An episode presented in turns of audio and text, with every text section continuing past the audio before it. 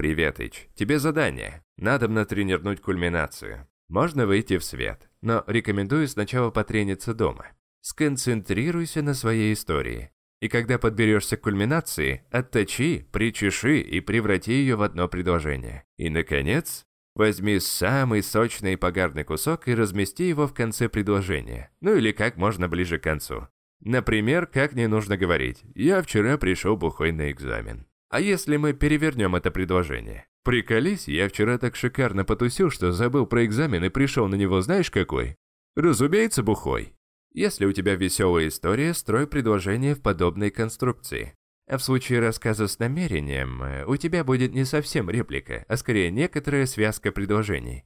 И стремись заканчивать историю на высокой ноте, чем-то эмоциональном. И это будет наш кульминационный момент.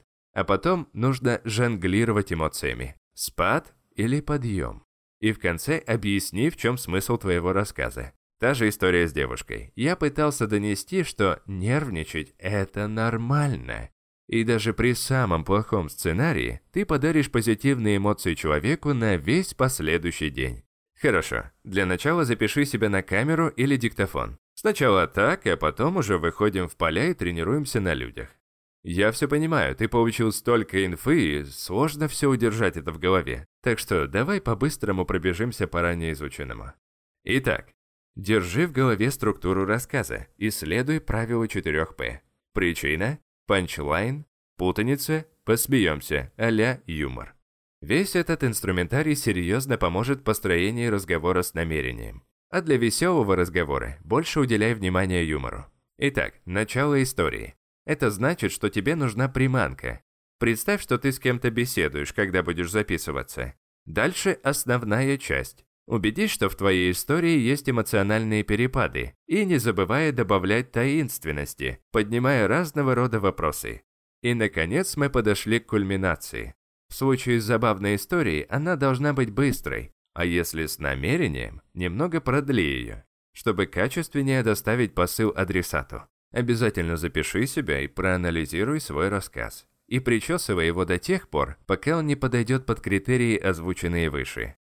Дружище, ты красавчик. Твоему рвению можно позавидовать. Ты успешно прошел четвертый модуль курса «Харизма для продвинутых».